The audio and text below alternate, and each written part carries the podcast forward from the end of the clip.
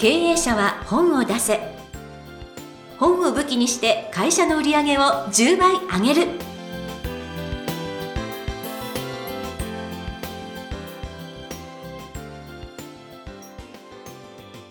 皆さんこんにちは。坂田陽子です。経営者は本を出せ。本を武器にして会社の売り上げを10倍上げる。ジャイアン今回もよろしくお願いいたします。はいよろしくお願いします。ジャイアン毎月ねあの沖縄で本作ってるんですよね。はい。えっと結構ですねあの東京から沖縄に、えー、まあ編集者さんとかですねうちの編集者さんとかですね、うん、まあライターさん、まあ、飛行機代ホテル代払って行っていただいてるんですけども、うん、ちょっと出費がかかりすぎるので沖縄で求人募集しました。はいはいはい。はい、でいろいろな雑誌とかですね琉球新報とか、えー、広告載せたんですけども、まあ、応募があるんですけども、うん、ここで一つ、えー、沖縄で大きな問題がありまして、はあ、えー、履歴書書いてきてくださいって言うと誰も書いてこない。途端に連絡がなくなるっていうですね。いや沖縄だなと思いまして ね、もう一つ沖縄あるあるなんですけども、えっとまあ、タクシーの運転手とかですね、うん、代行、飲んだ後代行で送ってもらうんですけども、えー、名刺もらうんですけども、うん、0981っていう市外局番が書いてないんで、はあ、電話をかけても、東京の人に電話かけても通じないっていうですね。あ携帯だとね、入れなきゃいけないから。あの要するに携帯の090がない状態で結構 あのメモ書きとか渡されるんで。はああ結構ねあれ店連絡つかないみたいな なんか東京の人は1回はこの沖縄あるある洗礼受けてると思います。へえ。いや私一度もちょっと行ったことないので、えー、ぜひちょっと洗礼受けたいなと思いますね。はいありがとうございます。それではえジャイアン本日もどうぞよろしくお願いいたします、はい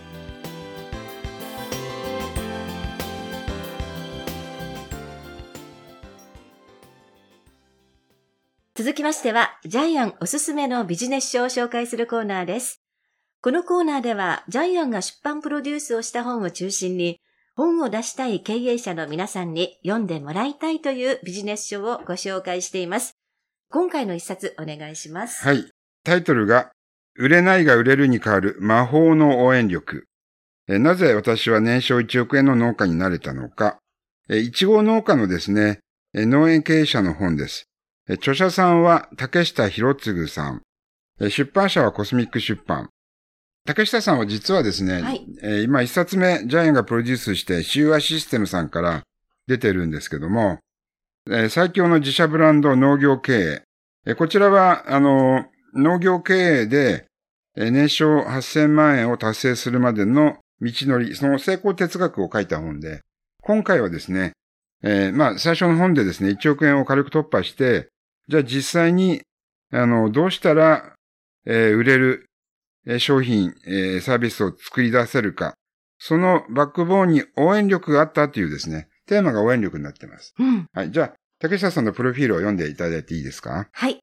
えー、竹下博次さん。三直一号甘王農家、酪農ファーム竹下代表です。1973年、福岡県大川市に農家の長男として生まれました。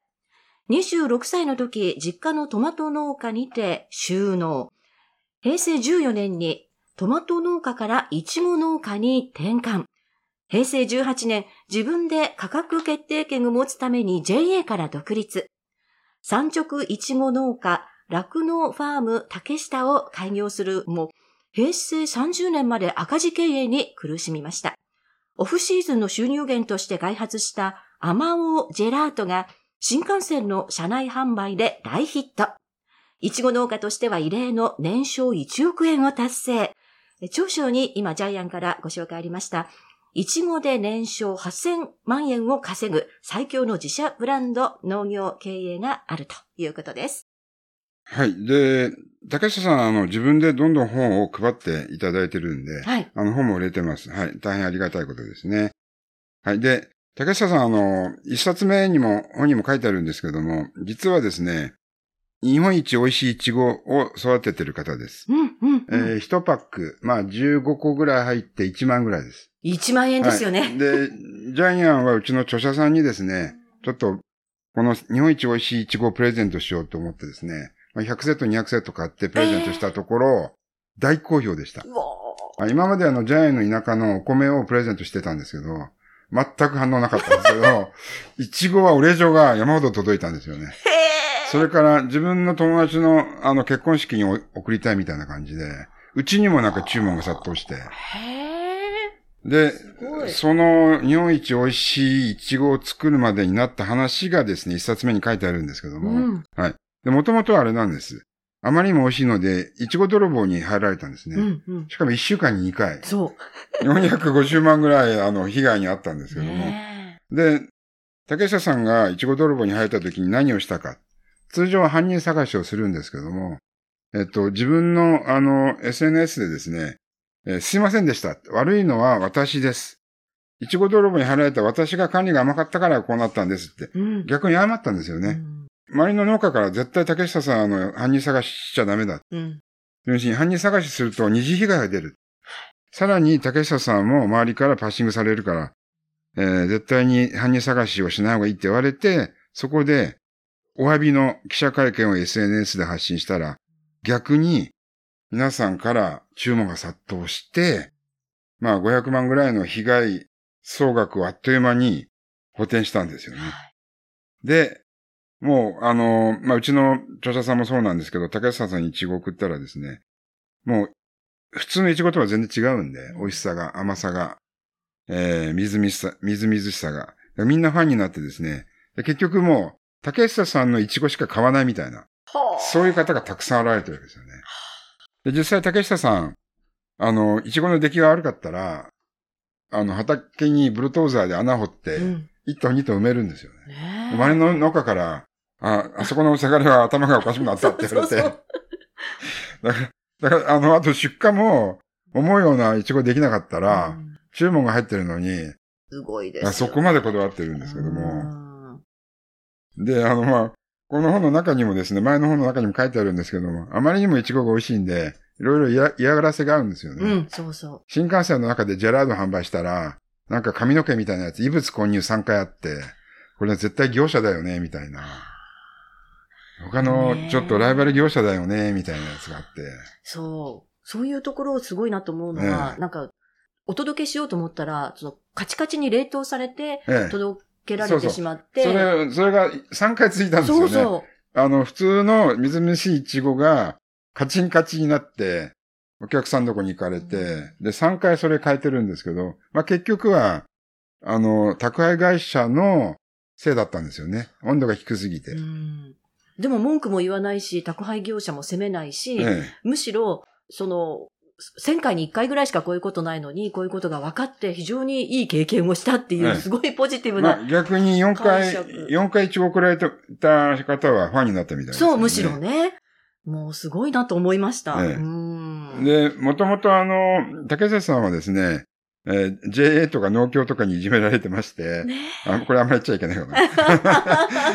あの、農協って必ず、JA って必ずあの、農家が作ったやつを買い取らなくちゃいけないっていうルールがあるそうなんですけども、いちごを、えーえー7000個ぐらいでしたっけ？うんビニール袋に詰めて出荷するんですけども、買い取り値段が7000円みたいなね。7000え、いトマト1個1円みたいな感じそう、で。そう、1個1円嘘っていうね。ええで、そこでちょっと目覚めるんですよね。うん自分で価格決定権がないのは、やっぱり農家として、あの、致命的だっていうことで、で、もともとトマトはお父さんがやってたんですよね。おお父さんが手堅くやってたんですけども、やっぱり価格が高くて、付加価値があって、うんえー喜ばれるものっていうことで、もうイチゴに業務転換してですね、はい。土からね、そ土から作り始めるんですけどうも、ん。まあその苦労もまたすごいんですけども、いやーよく頑張られましたよね。えで、結局あれなんですよね、えーでイチゴ作って売っても、EC モールで売ってもね、日本の三大 EC モールってアマゾン、楽天、ヤフーショッピングですか？結局儲かるのはまたプラットフォームだけなんで、JA と同じことがついたわけですよね。で、そこでもう、自分で、じゃあこれからは自分で売ろうっていうことで、自社ブランドで立ち上げて、どんどん売っていっうんて、1億円突破。ちなみに農家で1億円突破って、普通ありえないそうですよね。いや、しもうなんか聞いたことないですね。ええまあ、通常の、まあ、儲かってる農家でさえ年間2000万か3000万なうんので、うん。いちごだけで、えー年間1億円突破っていうのはこれすごいことですね。ちちなみに、に、その、工作ヘクタールがですね、えー 4000R なんですよね。はい。ってことは、土地面積って60メートルかける70メートルですか？4、4ヘクタールですよね。はい4000。うん。すごい少ないですよね。あその少ないは何わからないわからない私わかるでも、ご経験の あの、ジャイアンわかると思いますジ。ャイアンの新潟の田舎の田んぼと畑がだいたい2ヘクタールぐらい、2ヘクタぐらいあったんで、ほう。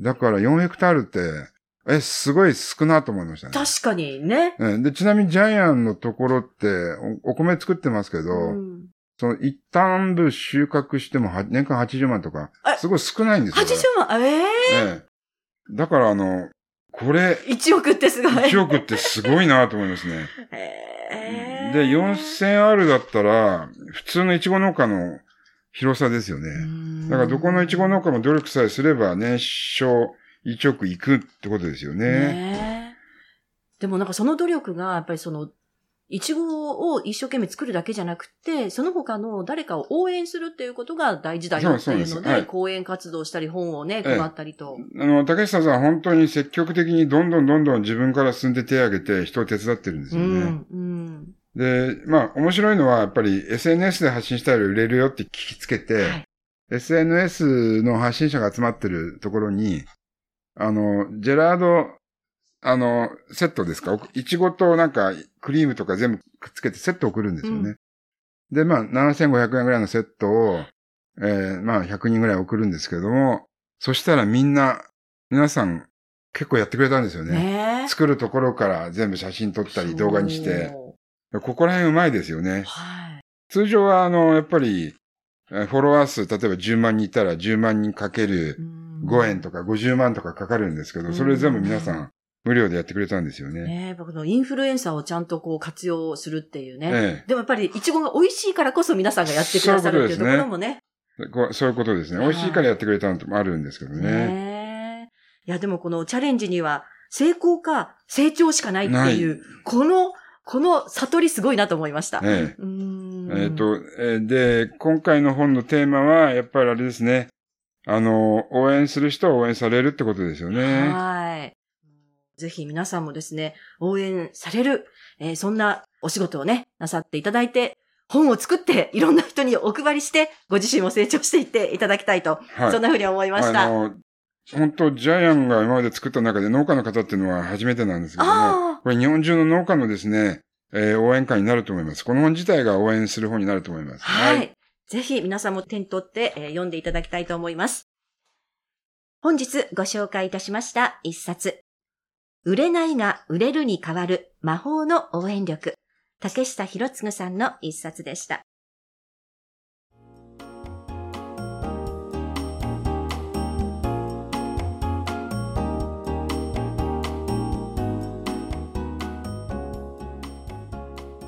きましては、ブックウェポンのコーナーです。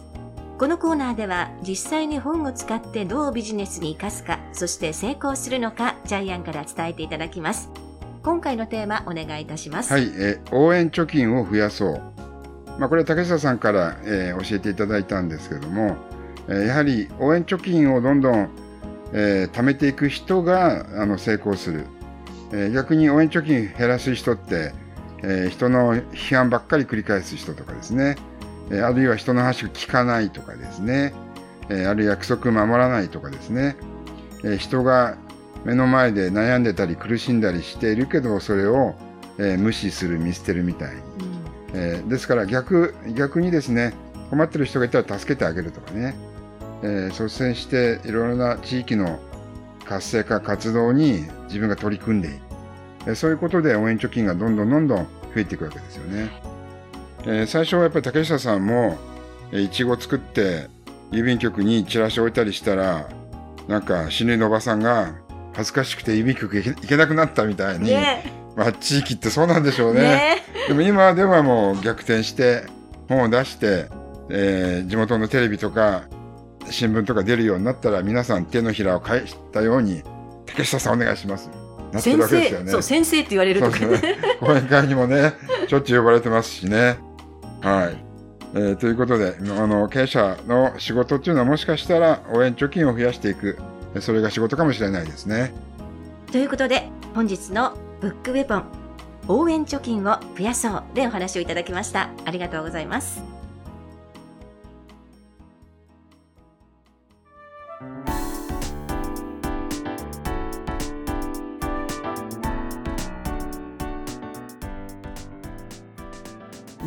97回経営者は本を出せいかがだったでしょうか？